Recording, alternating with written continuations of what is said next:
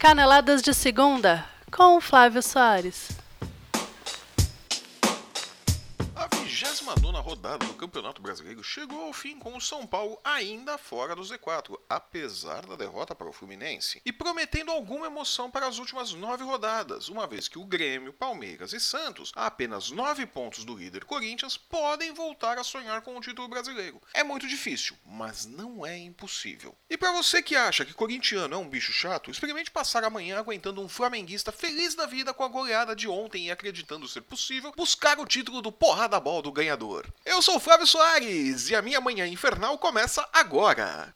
Contrariando todas as minhas expectativas, o Flamengo goleou o Bahia na Ilha do Urubu ontem, quinta-feira, e mais do que subir na tabela, o resultado fez com que Miguel Gonzalez desfilasse pela redação do ganhador, exibindo sua constrangedora tatuagem de urubu feita de hiena no braço esquerdo e gritando absurdos como Chupa Flávio Soares! enquanto colocava quatro pirulitos em cima da minha mesa. Um absurdo, uma total falta de respeito que o diretor de redação fingiu que não viu. Eu acho isso absurdamente deselegante. Profissionais não deveriam se comportar assim assim. Mas deixando a influência de Miguel de lado, semana que vem tem o troco, tem mais porrada bola, porrada bola, vai e volta.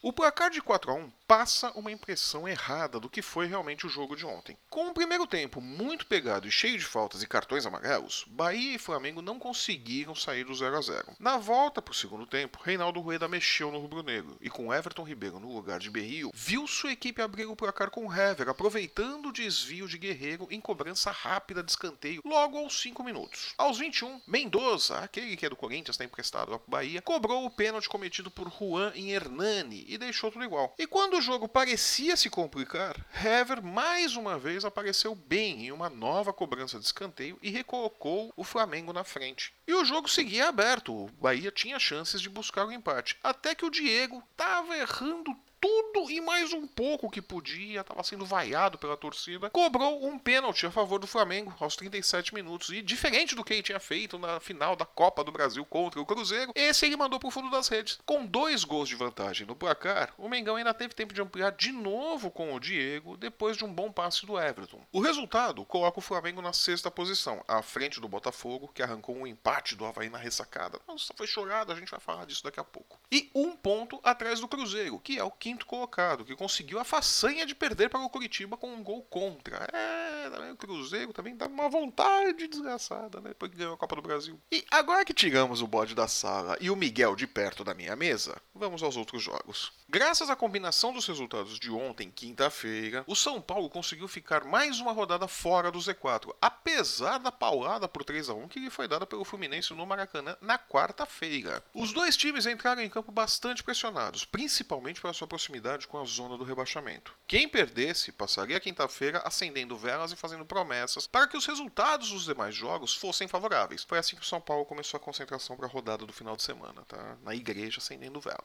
fazendo um monte de promessa.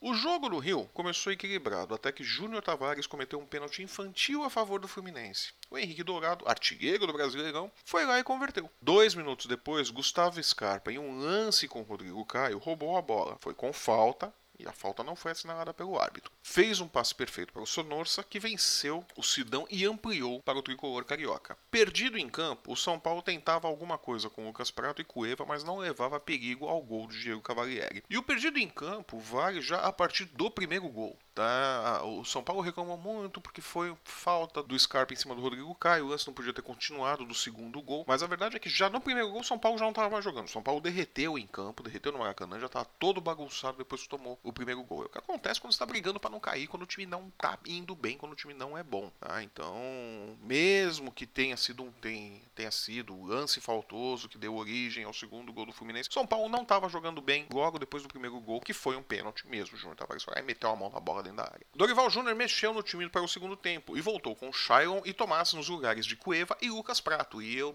não entendo por que, que ele fez isso. Quer dizer, não faz o menor sentido. Você precisa marcar gols e você tira dois jogadores que podem definir o jogo em uma jogada num lance isolado. Tá tudo bem, o Cueva tá jogando com uma má vontade desgraçada desde os tempos do Rogério Ceni. O Cueva tá com o saco cheio do São Paulo e quer ir embora, não aguenta mais ficar no São Paulo, mas ele ainda é um cara que pode decidir que pode resolver o jogo. Ah, ninguém gosta de perder. O Cueva não entra em campo para perder.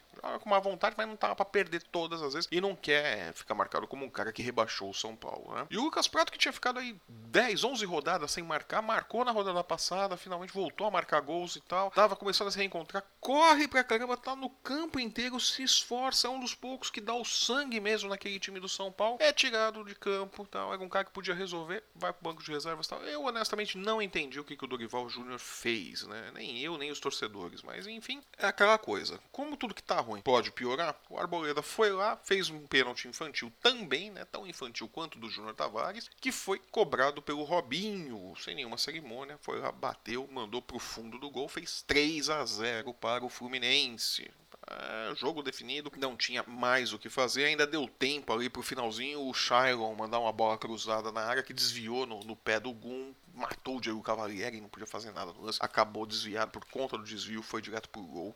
Não dava pro Diego Cavalieri fazer nada ali. Mas também esse golzinho não ajuda em nada o São Paulo. Não resolveu em nada a situação. O resultado colocou o Fluminense na 11 posição, com 38 pontos. 6 à frente da Ponte Preta, 17 colocada e primeira equipe do Z4. Já o São Paulo contou com uma combinação de resultados para seguir fora do rebaixamento por mais uma rodada. O empate entre Corinthians e Grêmio, previsível, diga-se de passagem, ajudou a embolar a corrida pelo título. Isso porque o Palmeiras venceu mais uma. Desta vez a vítima foi a Ponte Preta. E o Santos empatou com o Sport na Ilha do Retiro. O Timão de novo não jogou bem e contentou-se com um empate. Para a raiva dos torcedores, compareceram ao Itaqueirão e ainda bateram boca com o Casim, que se aquecia à beira do gramado ali no segundo tempo, né? Jogar a bola o Casim não joga, mas xinga aquela beleza. Nossa senhora, né? Abriu a caixa de ferramenta ali e mostrou o repertório todo pro torcedor, né? Que beleza. O resultado deixou o líder com 59 pontos, 9 à frente de Grêmio, Palmeiras e Santos, que há nove rodadas para o fim do Brasileirão voltam a sonhar com a possibilidade de título. É muito difícil tirar essa diferença de 9 pontos, mas não é impossível, principalmente para o Palmeiras, que sob o comando do Alberto Valentim repetiu a escalação que deu certo contra o Atlético Goianiense, jogou simples e viu Keno se destacar novamente e Borra, que substituiu o William contundido na metade do primeiro tempo, voltar a marcar depois de quatro meses. É, o Borra, aquele cone lá, tal,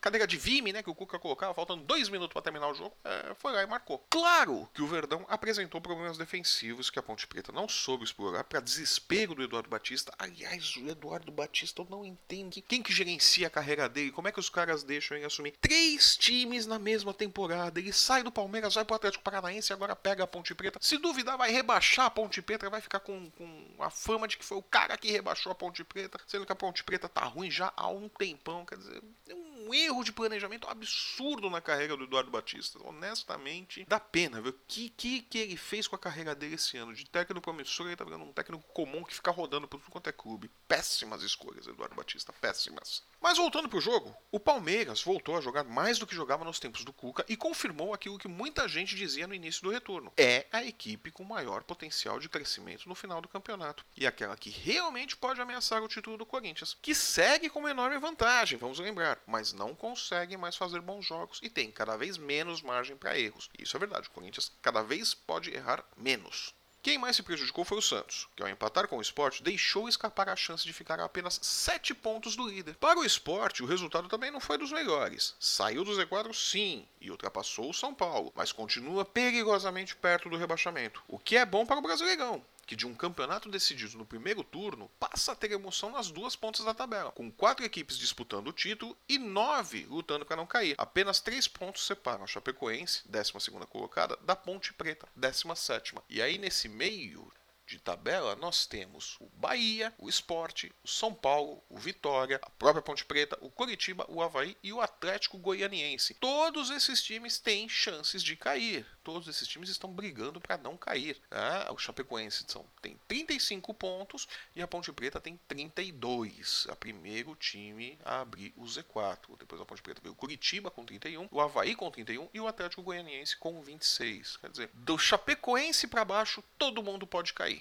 Então é, é bom o pessoal ficar esperto com os próximos jogos. E a rodada também não foi boa para os times mineiros. Jogando no Couto Pereira, o Coritiba fez um primeiro tempo mais organizado que o do preguiçoso Cruzeiro, campeão da Copa do Brasil, e foi recompensado com o gol contra de Diogo Barbosa aos 33 minutos do primeiro tempo. O Mano Menezes bem que tentou colocar algum ânimo na Raposa, acionando a Rascaeta no lugar de Elber e tal, mas o Coxa soube segurar bem a pressão mineira, garantiu os três pontos em casa. Nada capaz de tirar o time curitibano do Z4, mas o bastante para manter acesa a chama de seguir na Série A. O Atlético Mineiro, por sua vez, recebeu a Chapecoense, saiu na frente com Valdívia antes dos 10 minutos do primeiro tempo, tomou a virada ainda no primeiro tempo, buscou o empate com um a menos no segundo, o Fred marcou o gol e o Elias foi expulso, né? E no finalzinho levou o gol derradeiro que determinou a vitória do time catarinense, que agradece os três pontos que ajudam a manter o Z4 a uma certa distância. A Chapecoense é aquela coisa, faz uns jogos bons, uns jogos ruins, é difícil decifrar a Chapecoense, né? É, vamos lá. E falando em gol contra, né? Teve o gol contra lá do Cruzeiro, que ajudou o Coritiba. Foi com um gol contra de Jonathan que o Vasco conseguiu sua terceira vitória em seguida e martelou mais um prego no caixão do Atlético Goianiense, que ainda não está matematicamente classificado para a Série B, mas todo mundo sabe que é só uma questão de tempo, né? Vai classificar para a Série B, não há dúvida disso.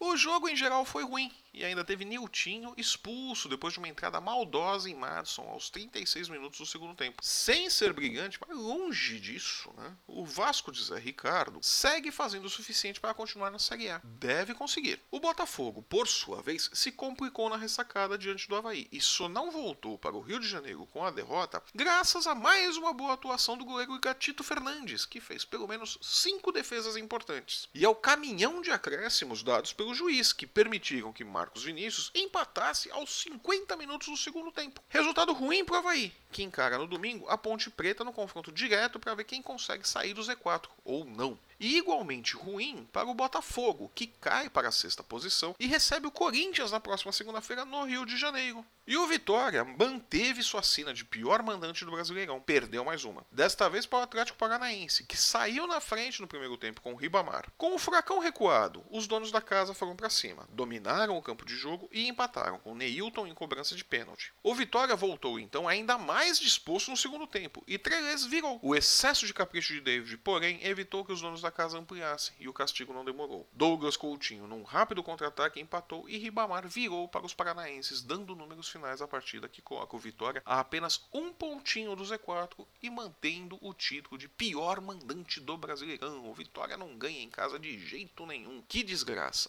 E com o final da 29 rodada do Campeonato Brasileiro, a classificação é a seguinte: Corinthians líder com 59 pontos, o Grêmio em segundo com 50, Palmeiras em terceiro com 50 e Santos em quarto também com 50. O Cruzeiro vem em quinto com 47 pontos, Flamengo em sexto com 46 e Botafogo em sétimo com 44. O Vasco vem em oitavo com 42, abrindo ali a Sul-Americana. O Atlético Paranaense vem em nono com 38 38, seguido pelo Atlético Mineiro, também com 38, e pelo Fluminense, 11 também com 38. A Chapecoense aparece em 12 com 35 e o Bahia em 13 também com 35, fechando ali o grupo de times classificados para a Copa Sul-Americana. O Sport em 14 tem 35 pontos, o São Paulo em 15 tem 34 e o Vitória em 16 tem 33. São os times que não lutam por absolutamente nada, eles não ganham nada, ganham o direito de ficar ficar na Série A e olha. E abrindo a zona da degola, temos a Ponte Preta em 17 com 32, o Curitiba em 18 com 31, o Havaí em 19 com 31 e o Atlético Goianiense em 20 com 26 pontos.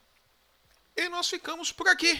Nossas caneladas hoje foram na sexta-feira e não na quinta, aproveitando aqui o fechamento da rodada. Esse deve ser um novo dia das caneladas no meio de semana, fechando a rodada às sextas-feiras. Espero que vocês tenham gostado do nosso programa. Se você gostou, por favor, deixe o seu joinha, deixe o seu comentário. Se você não gostou, diga-nos por quê, explique-nos, faça a sua crítica. Nós podemos sempre melhorar o nosso programa. Se você está ouvindo esse podcast pelo YouTube, aproveite para assinar o nosso canal e não perca nenhum programa. Aproveite também para assinar a newsletter do ganhador. Entre no nosso site, o ganhador.com, assine a nossa newsletter porque teremos sorteios de prêmios em breve, exclusivos para os assinantes da newsletter. E acredite, vocês não vão querer ficar de fora dos sorteios. Eu sou Flávio Soares e essas foram as minhas caneladas. Eu volto na próxima segunda-feira com o resumo da trigésima rodada do Campeonato Brasileiro. Faltam só nove para terminar. Até lá!